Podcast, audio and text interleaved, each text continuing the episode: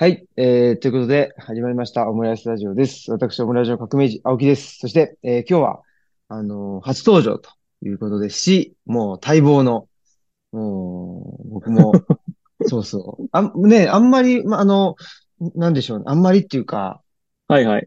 ね、し、知り合っ、知り合ってそんなに 長くないんですけど、もう僕はもう、確かにあの、はい、大リスペクトということで、じゃあこの方です。じ自己紹介お願いしてもいいですか？はい、皆さん、あの、今日はよろしくお願いいたします。認定 NPO 法人 DP の今井と申します。10代の孤立を解決するあのテーマですね、事業を起こして今12期目ですけれども、寄付型の NPO を運営しております。よろしくお願いいたします。やったー、パチパチパチパチ。よろしくお願いします。いや、オムラジ、オムラジ聞いたことがあったから参加するのちょっと嬉しいんだけど。いやいやいや、嬉しいですよ、僕も、本当に。あのーね、まあ僕もこの10月から DP に参加させていただいて、そうね、なんかもう、そうもうあっという間に2ヶ月ぐらい経つ早いっすよ。早いよね。ね、でね、あのーと、ラジオも一緒に、ねラジオ DP も立ち上げられそうだし、嬉しそういですよ。ですね。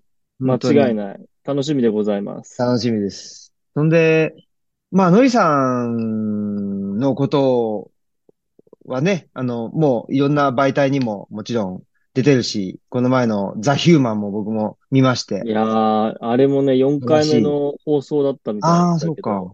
そう、50分ほど放送、放送していただきましたね、本当ね。ねえ、すごいですよ。すごいし、なんだろう。やっぱり、あれですよね。あの、僕、ザ・ヒューマンのやつ、あの、アマゾンプライムの、なんかはいはいはい NHK のやつ入ってるから、あれで見たんですけどね。あー、なるほど。そう。で、他のなんか NPO の人？うん、他の NPO の人っていうか、ほ他の NPO 的な活動うん、してる人のやつもあって、うん、うん。でそれを見てたんですけど、基本その、海外の事例が多いっはいていうか。はいはい。でも、確かにね。そうそう。テラルネッサンスってあの、子供兵の支援の、確か理事長さんも出てたもんね。そうそう、そうですね。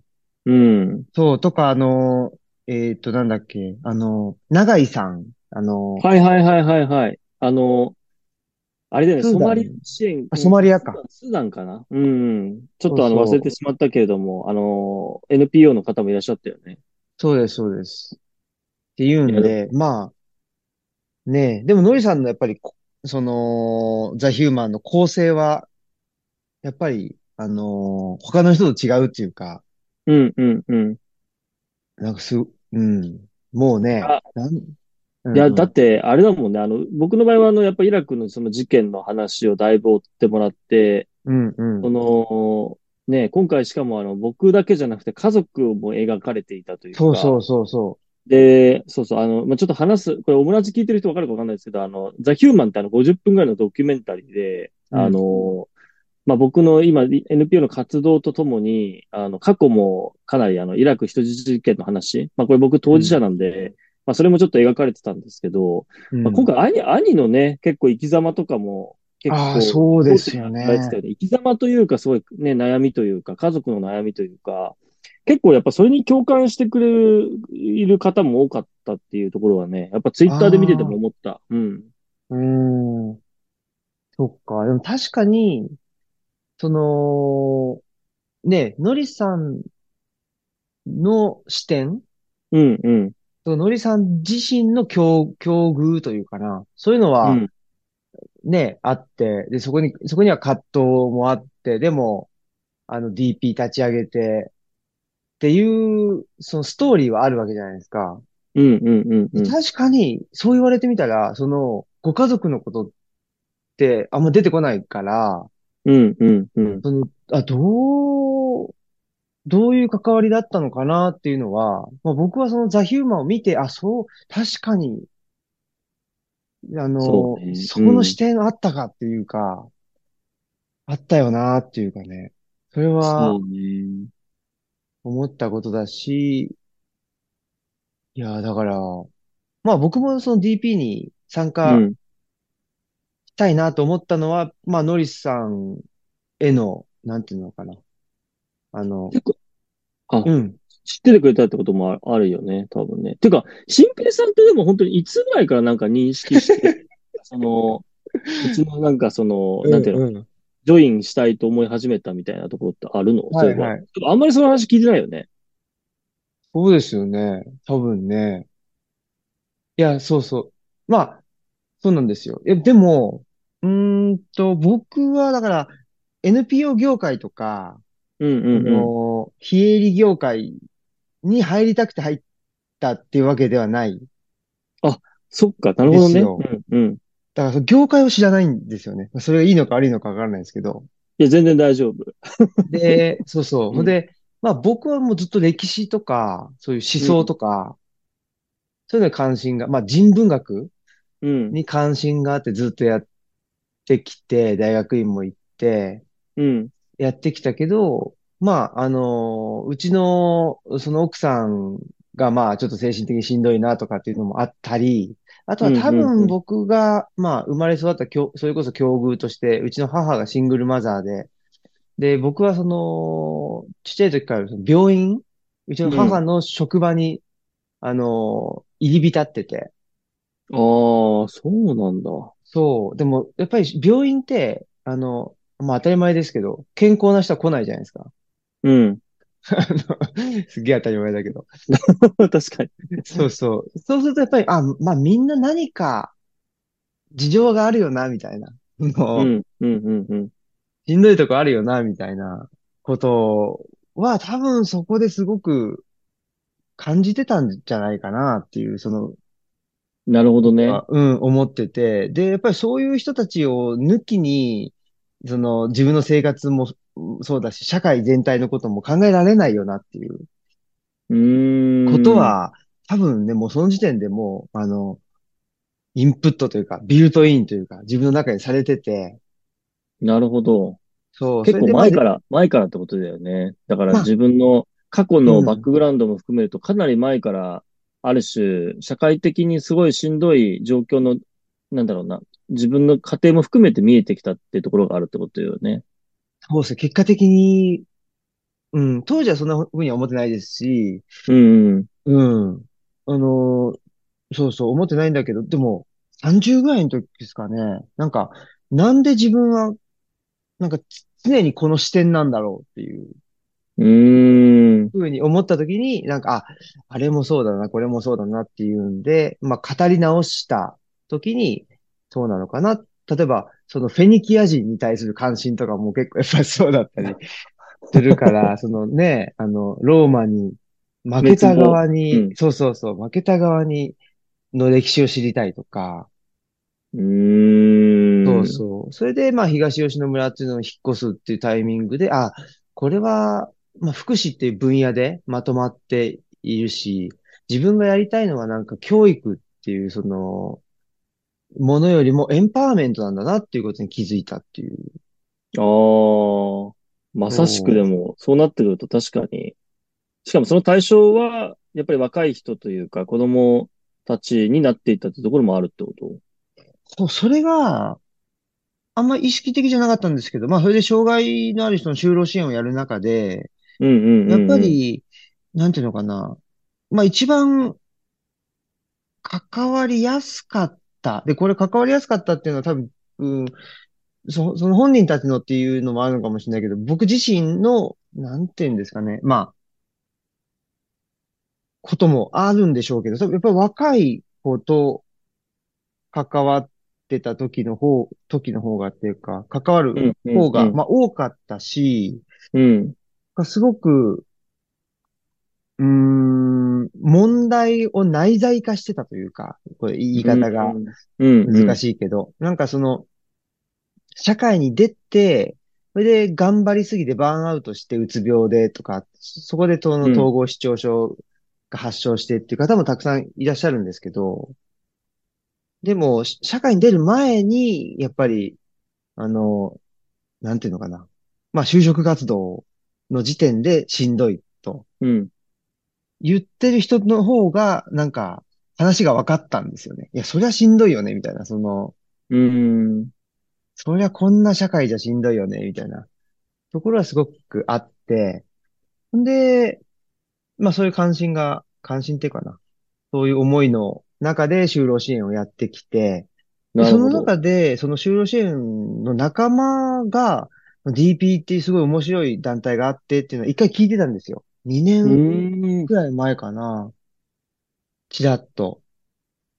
そんで、存在は認識してて、ええそう。で、あの、僕、まあその2年ぐらい前ぐらいからマネージャーみたいな仕事もやりうん、始めて、うん、うん、で、もうなんか、やっぱその限界を感じてっていうか、なんか全然面白くないなと思っちゃって、その マネーうん、うジャーん、うん、業に。うん。で、その時に、あ、やっぱり自分はなんか言葉を発信して、まあ文字とか音声とかで発信してやっていきたいな、こっちで、あの、を専門的にできたらいいのにな、と思ってた時に、たまたま DP の求人が出てきたんですええよ。すごいな。めちゃくちゃそうそう。そう。それで、でも広報って僕やったことないから、うん、うん、うん、うん。広報はちょっとだけど、そその募集要項になんか文章が書き切れる人って書いてあったんですよ。はい、はい、はい、はい、はい。そう。で、あ、文章がまあ、を書くのはできるし、まあ、書き切れるっていうのも、ちょっとイメージができたんで、うん、うん。あそれだったらどうかなと思って、で、まあエントリーシートにわーって、なんか自分はこういうふうに思ってて、みたいなのを書いて送ったっていう。なるほど。これまでの経緯がめちゃくちゃ結構詰まってるんよね。そこまで繋がってるんだね。そうなんですよ。それでも逆に、その、候補やったことない人から、なんか、あの、なんていうかな、送られてきたわけじゃないですか。その、うん、うん、のりさんうん。側からしたら。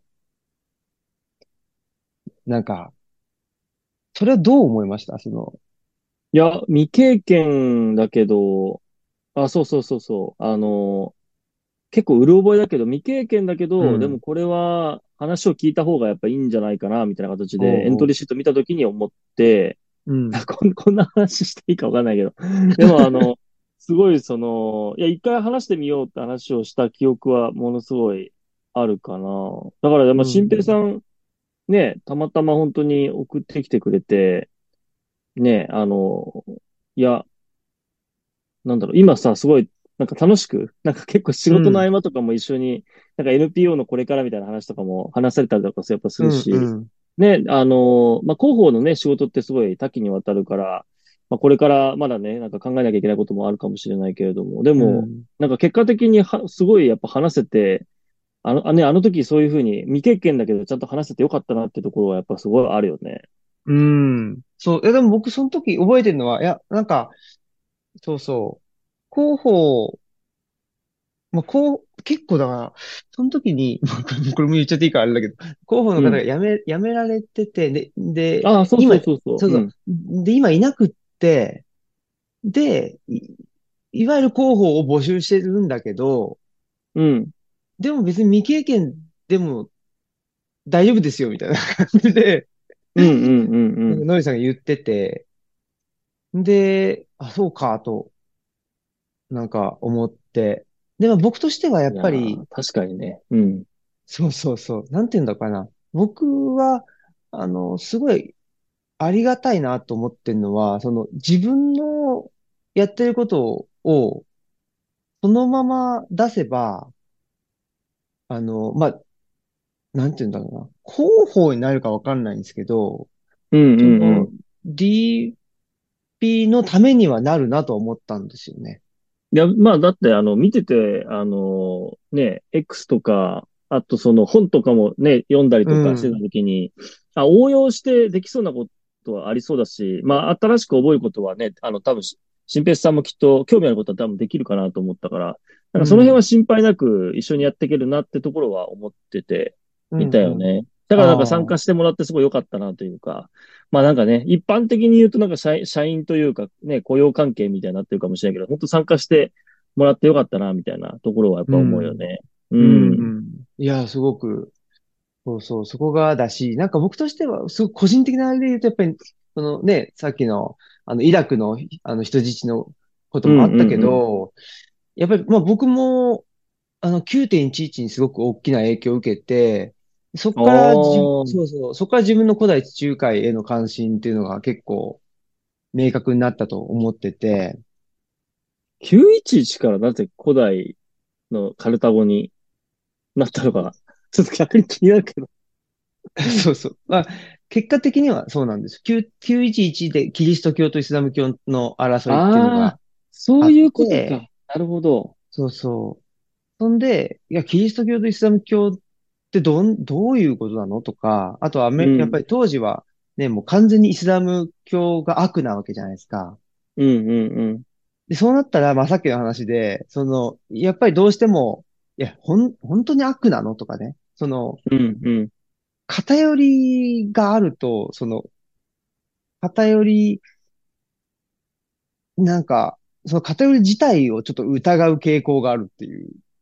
ああ、なるほど。うん。そうそう。それで、イスラム教ってどんななのかなと思ったのもあるし、えっと、もう一つはやっぱりその一神教っていう、なんかその、あの、日本ではそんなにメジャーではないけど、世界的にはそっちの方がメジャーだぞみたいな、うん。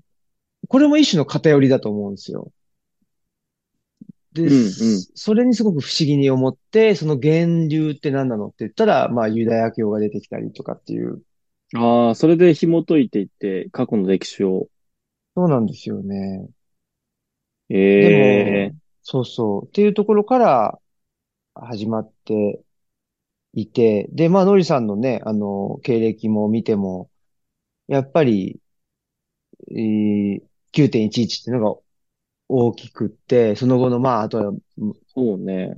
ね、まあ、アメリカの、ね、イラクへの、まあ、攻撃っていう、なんかすごいもう、理不尽にね、それをでっち上げて、うん。うん、で、そ、むちゃくちゃだなとかっていうのもありつつ、でも僕もやっぱり現地に行きたいっていうので、あの、トルコに行って、2000、2003年とかかな ?2003 年に。そう、トルコに行って、で、あの、クルド人の人たちがいるところぐらいまでは、ちょっと行ったりええクして、クルド自治区まで行ったの？自治区なのかな？あの、シャンルウルファーっていう、トルコ。でも、そうそう、イラクに近いところで、まあそこにあの、ネムルトダーっていう、僕が見たい、うんうんうんあの、史跡があったんで、はいはいはいはいはい。まあ、その史跡を見に、史跡とか、遺跡を見に行くっていうので行ったんですけどね。はいはいはい。あ、うん。そうなんだ。そういや、だからそういう意味では、そのやっぱり、ノリさんの行動にリスペクトはもちろんあるし、で、それでね、まあ、ああいう結果になってしまって、で、でも、ね、あの、帰ってこれてよかったっていうことなのに、それをその、そう、なんていうのかな、よ、よかったっていうふうに、ね、しなかった社会の問題っていうのがめちゃくちゃあると思う、思うし、なるほど。そう、その延長線上に、やっぱり今のような、あの、公共が破壊された、あの、社会があると思ってるから、そういう意味ではやっぱり、僕としては、まあ、当時、ね、あの、ノリさん一人になんか、一人というか、ノリさんにそそういう日本社会の歪みを、のね、あれを、なんか追わせてしまったっていう、なんか、まあ、なるほど。ねえ、そうそう。だ今更だけどすげえなんか、も、申し訳なさもあるし、なんか、いやいやいやいや。そうそう、いやーなんかこ、ここまでの期間ね、20年、20年ぐらい、ういや、ん。なんか、うん、あの、うんまあ、応援できなかった自分もいるし、と思って、やっぱり、そういう意味では、いや、ほんとなんかか、勝手にね、なんかそういうふうに、なんか自分と重ねて見ちゃってるところは多分あるんでしょうね。なるほど。うん。まあでも、いや、全然ね、なんかリスペクトというかね、結果的にすごい、まあね、ひあの、捕まってしまったみたいなところからして何もできずにやっぱ帰ってきたって思いが、ものすごいあったので、うん、なんだろうな、すごい、個人的には、あの、なんだろうな、何もしてこなかったのに、という思いが、まあ、事件後にあって、でも事件から帰ってきた時は、なんていうのかな、あの、まあでもなんか称賛されることもめちゃくちゃなぜかあり、しかも批判されることもあり、ものすごい戸惑ったみたいな記憶が、やっぱあの2004年のイラクのね、事件の話からするとやっぱ思うところはあるよね。う本ん。当。うん。そうそうね。でも、そうですね。だから、まあ僕も、そっかそっか、2003年にトルコに行ってて、で、2004年にあの事件があって、そうそうそう、僕、実はね。ね、だからまあ、僕らに二つ違いじゃないですか、うん、うん、うん、年うん。齢がね。で、やっぱりなんですかね、なんかこのジェネレーションというか、うん。なんか不思議なんですよ。その、僕の同年代って、なんていうのかな。あの、結構自分の店を持ったりとか、はいはいはい。小さいけど自分の、あの、場所を作ってるっていう人も同年代にいて、なんかそれがすごく面白いなっていう、その、まあ僕は、あと地に足つけるって言ってるんですけど、うん、なんか、地に足つけようとしてる人が結構いるうん、うん、うん、うん。世代だなと思ってて、なんかそれが、まあ、なんていうのかな。自分で、まあある種その、会社員を辞めて、自分の場所を立ち上げるっていうのはリスクだと思うんですけど、うん。そのまあリスクを取りつつも、なんか、その、自分の行動っていうのを示す？うん、うん、うん。いや、社会はそう言ってるけど、自分はこう思うみたいなのを、なんかすごく、あのー発信してるうん、うん、うん。世代な気がして、なるほど。そう、もうちょっとね、今の20代とかって、もう普通にそれやってると思うんですけどね。うん、やってるし、それを一人じゃなくて、なんかみんなでやってる？その、うん、まあ、あの、えっと、一般社団立ち上げたりとか、うん、うん、うん、うん。まあ、あと、農場、農場さんとかもそうですけどね。なるほどね。まあ、確かになんか同世代をやっぱ見てると割と、なんていうのかな。あの、社会運動とはなんか違った形で、その、例えば会社起業したりとかしてるメンバーは多いかなと思っていてて、うんまあ、と、うん。と、あの、ひ社会起業ブームとかが2008うん。年にあったと思うんだけど、やっぱり、それはじゃあ一つ、やっぱ僕らの上の世代というか、新平さんと同世代ぐらい40ちょいぐらいのメメンバーが、そええの結構、なんていうのかな、NPO の結構その当時で言うと若手の経営者として、あの、出てきたみたいな、事業型ですごいやっぱ NPO として出てきたみたいなところっていうのがあって、まあ僕よりもだからそういう意味で言うと上の世代だよね。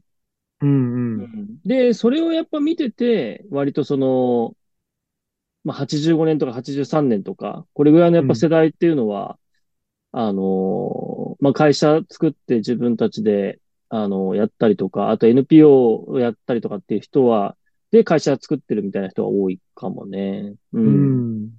えなんか今の若い世代はなんかまた違ったうん、なんかムーブメントしてるなって思いつつ、うちらの世代は結構会社とか企業で、なんか社会運動とはなんかちょっと違った形で、ある種なんかムーブメントみたいな動きをしてるなとか、あとはか起業してるなっていうのはちょっと見てて思うんうんうん。いや、確かに。いや、やっぱりそのジェンダーとか、う。うん。なんていうのかな。まあそういうその、まあフェミニズム、まあ、まあ、やっぱりジェンダーがなんか僕は大きい気がしてて、うんうんうん。その、いわゆる社会き、社会、あ、いわゆる企業って、やっぱりその、まだ、なんていうのかな。サラリーマンカルチャーの中にあったような気もしてて、うんうんうん。それが、なんていうのかな。2010年代かな、後半ぐらいから、やっぱり、ジェンダーとか、まあ、フェミニズムの動きも出てきたり、まあ、LGBTQ っていう話になってきたときに、うん。え明確にその、昭和のサラリーマンカルチャーって良くないよね、みたいななんか否定、否定されるようになって、ああ、確かにね。それはあるかもね。うん。そう、それをきっかけになんか社会起業家みたいなのが、んっていうた立ち位置がなんかすごく、い、あの、明確になってきたなっていうのは思いますけたし、どね。確かに、でも、あでも僕らの世代は結構それ嫌いで起業してるっていう人も多いか なんかその昭和のき企業の、のなんか文化というか、あ、そうそうそそう、なんていうのかな。あ、その自分たちで居場所じゃないけれども、会社の文化を作るっていう流れとかも、なんか明確にサラリーマン文化とかそういう大手のその企業って、なんか、あの、序列で語るとか、う。ね、うん年功序列の仕組みとか、なんかそういう様々な昔の価値観みたいなものを結構すごい嫌いで、ね、あの、いるっていうところも重なってるかもしれないよね。確かに。そうそう僕、僕も自身もすごい嫌いだから、ああ、なんだろうかな、あの、もともと商社で働いてたけれども、すごい年功序列の仕組みとかすごい嫌いだったし、うん。なぜか、あの、せん、なんていうのかな。うーん、まあ、様々なやっぱ古い価値観があったわけですよ。結構いじめというか。ええあの、そう、あの、ハンバーガー10個食べ、食べさせられて営業するとか、なんか先輩の、そド、ドーナツを何個も食べさせられて、なんか、その後、営業するとか、なんかすごいいろんなものがあって、経験えとして。そう、商社時代ね。えで、うん。あの、だからなんかそういう、なんか、なんていうのかな、強強制的にさせられるパワー、なんていうのかな、あの、体体育会系文化みたいなのをうんうんうん。見てて、そういう会社文化には絶対しないと思って、確かに DP 立ち上げた後は、社内文化とかは、あの、割と自由というか、うん。そういったところはすごい気をつけて起業してたから、まあそういう人いっぱいいるかもね。うん。そうそう。なんかそこなのね。うん。そう昭、昭和的価値観っていうか、その体育会系的価値観へのカウンターとして起業であったりとか、その一人でやるみたいなのを選んでる人が、なんか多い気がするんですよね。確かに。た確かにそれはあるかもね。ちょっうんと、世代的にはね。で、そこから始まって今の20代とかはより、なんかもっと先鋭的というか、まあ、強そうく、そあの、やってるののがあるし、ジェンダーの問題とかもね、当然問題として出てきてると思うけれども。いやー、課題としてやっぱ動いてる人たちは、まあ、この2、30代多いなってやっぱ見てて思うね。う。そうですよね。いや、でも本当す、まあ、なんとか素晴らしいというかね、あの、心強いなっていうふうに思ってるんですけどね、僕は。うん。うちもでもやっぱジェンダーのことに関してとかやっぱ気をつけ始めたのは、なんだろうな、本当にこの4年、5年ぐらいというか、もうやっぱ意識してやっぱ経営し始めたのはやっぱそこかなと思ってて。ええまあ、もともと、まあ、子育て家庭が、あの、ちゃんと働きやすい職場は作りやすい、作りやすくしたいなっていうのは、まあ、うちの入谷っていう、あの、理事メンバーがね、まあ、うんいると思うんだけど、うんあの、まあ、彼女がやっぱ入ってきてからも、まあ、徐々にすごいやっぱ思い始めてきたし、ええあったけれども、なんか自分自身もやっぱ体調崩した時があって、あ、そうですか。そうそうそう、実はあの、2019とかの時に、あの、ものすごい、まあ、いくつかいろんなことが重なって体調崩した時に、いや、これはなんかその、まあ、なんだろうな、自分、いろんな、どういう形だったとしても働きやすい環境を作りたいなっていううん、ところもあったりとか、うん。あとあの、やっぱ娘ができて、うん。あのーいや、これ、あの、ジェンダーの問題より深くしようと思ってめちゃくちゃな何冊も本読んだ時に、あ、うち全然できてないのかと思ったところがいくつかあって、ええそう、だから、理事の構成とか変えたりとか、若手を入れようかなとか、うん。うん、なんかもうちょっと多様な組織にしたいなって思い始めて、まあ今、ど徐々に努力してってる。だから結構子育て家庭うち働いてるメンバー多いと思うんだけど、うん。うん。子育て家庭含めていろんなメンバーが働きやすい環境とか、あと経営も、ね、あの、じゃ、あの、変えていこうみたいなところっていうのを取り組んでってるところはあるかなと思うん。う。うん。うん。いや、絶対、いいですよね。なんか、うん。まあ僕も前にいたところが、まあやっぱり、まあ福祉やってるから、うん。さすがに、さすがにその、ね、あの、ハンバーガー10個食えみたいなのはないわけですけど、結構えげつないよね。そうそうそう。ないとはいえ、でもやっぱり福祉とか、まあ教育現場もそうだと思うんですけど、すごいなんか、献身的っていうか、自分を、まあ、ね、えっと、飯方向じゃないですけど、自分のことはさておいて、その、あの、奉仕するっていう、うんうん。そういう価値観になんか、日本って特になりがちな気がしてて、そうね。あんま良くないよね。うん。そうそう。そうすると持たないじゃないですか。持たないよ。そんなの無理だよね。そうそう。持たないし、結局そうすると、なんていうのかな。なんかあの人はこれだけ頑張ってんのに自分は頑張ってないとか、あの人より頑張ろうみたいな。結うん。局なんかその、あね、社内でも競争関係みたいなのがうん。生まれうん。てきて、その我慢の試合みたいなことになっちゃうと、うん。うん。うん。まあ、個人としても持たないし、組織としても持たないですよね。そうね。ねでも、だかえ。ら、あうん。と、あれかな、その、メッシ方向的にやっぱやってると、まあ NPO も結構そういうカルチャーあったかなと思ってて、まあう NPO というか、ん。非営ボ、ボランティア的な組織もそうだと思うんだけれども、うん。やっぱりなんかじ、すごいその、バンアウトする人たちをやっぱり僕は上の。世代でやっぱ見てきたりとか、同世代でも、この10年で本当に NPO なくなったなと思うところはあって、ええまあ実際減少してるんだけど、若手あもやっぱり辞あ。めてっていてて、っていうのは、いや、仕事しすぎてとか、うん、あの、やっぱ疲れちゃったというか、まあそううん。いうところをやっぱ見てきたから、まあ、うちの働き方としては残業とか、しあの、現場であったとしてもなるべくへ減らしていくこととか、っていうのうん。もやっぱりしてってるし、あと土日はしっかり休む。まあ、行き先チャットの文化とかは、あの、逆にやっぱ土日閉じて、やっぱりすごいしんどい現場だからこそ、あの、時間うん。決めてやるというか、なんかそういうそのところはものすごい大切にしてるかなと思うん。う。ううん。ん。うん。そうですよね。ちゃんと持持続可能なやっぱ組織にしていくために、なんていうのかな。自分は、すなんか自分、今井紀明個人としてはなんかいろいろとその、ね、頑張っていきたいなと思うところはあるけど、組織文化にはそれを落とし込むととんでもないことになっちゃうから、うん。うん。うん。うん。うん。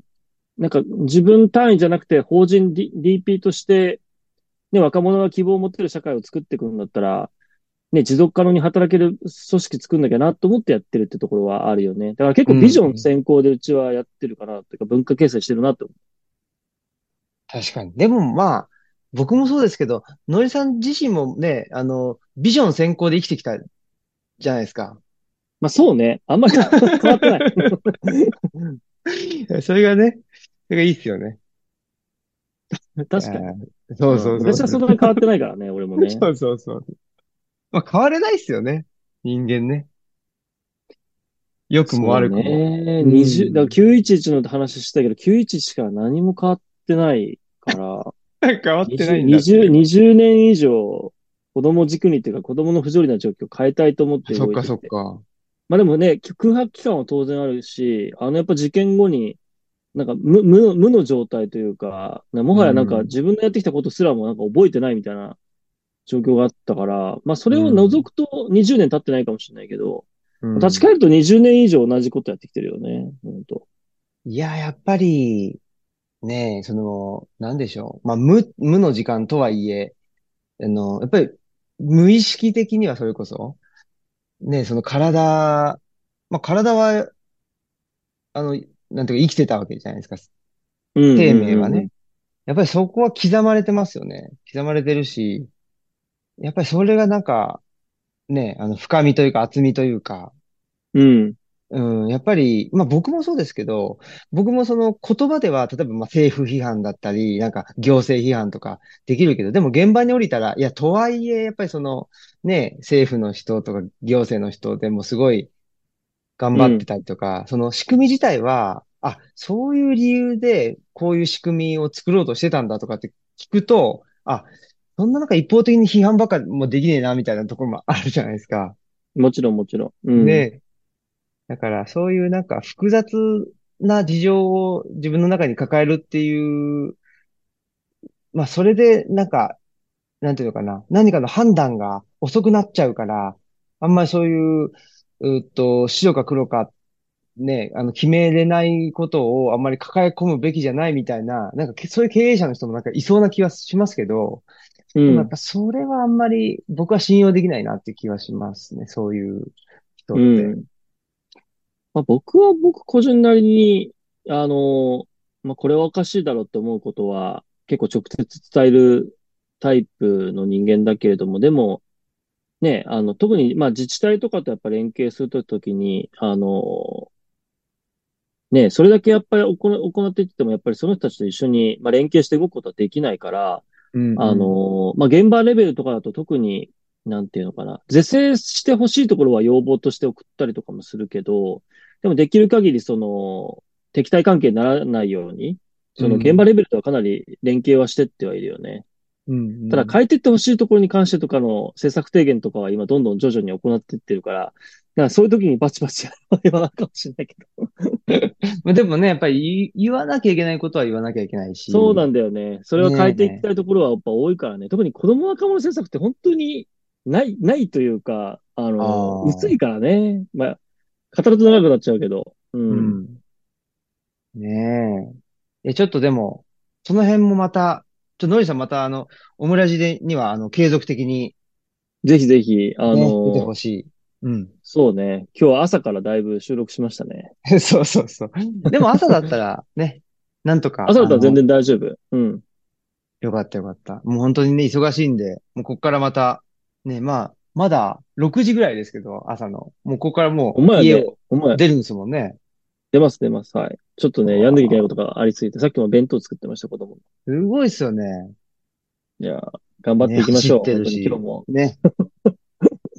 本当ですね。僕も、僕は今日はね、あの、岸和田の友達のところの、あの、えっと、畑に行って、おー、そうそう。ね、のりさんも畑やってますもんね。